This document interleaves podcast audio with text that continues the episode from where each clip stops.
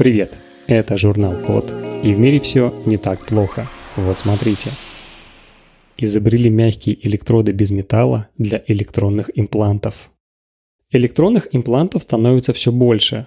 От традиционных кардиостимуляторов и колхиарных имплантов, которые заменяют слуховые аппараты, до самых современных микрочипов, которые вживляют в мозг для восстановления подвижности пациента или лечения депрессии.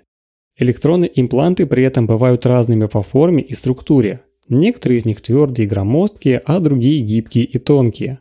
Но почти все импланты содержат электроды. Это проводящие элементы, которые крепятся тканям для электрической стимуляции мышц и нервов. Эти электроды изготавливают в основном из твердых металлов, а они могут раздражать биологические ткани.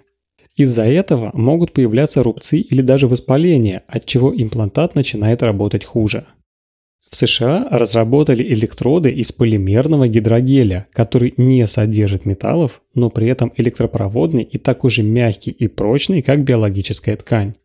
Этот материал похож на желе и работает так же, как металлические электроды, то есть может стимулировать нервы или взаимодействовать сердцем, мозгом и другими органами тела. Для проверки электроды из нового материала вживили в сердце, седалищный нерв и в спинной мозг крыс.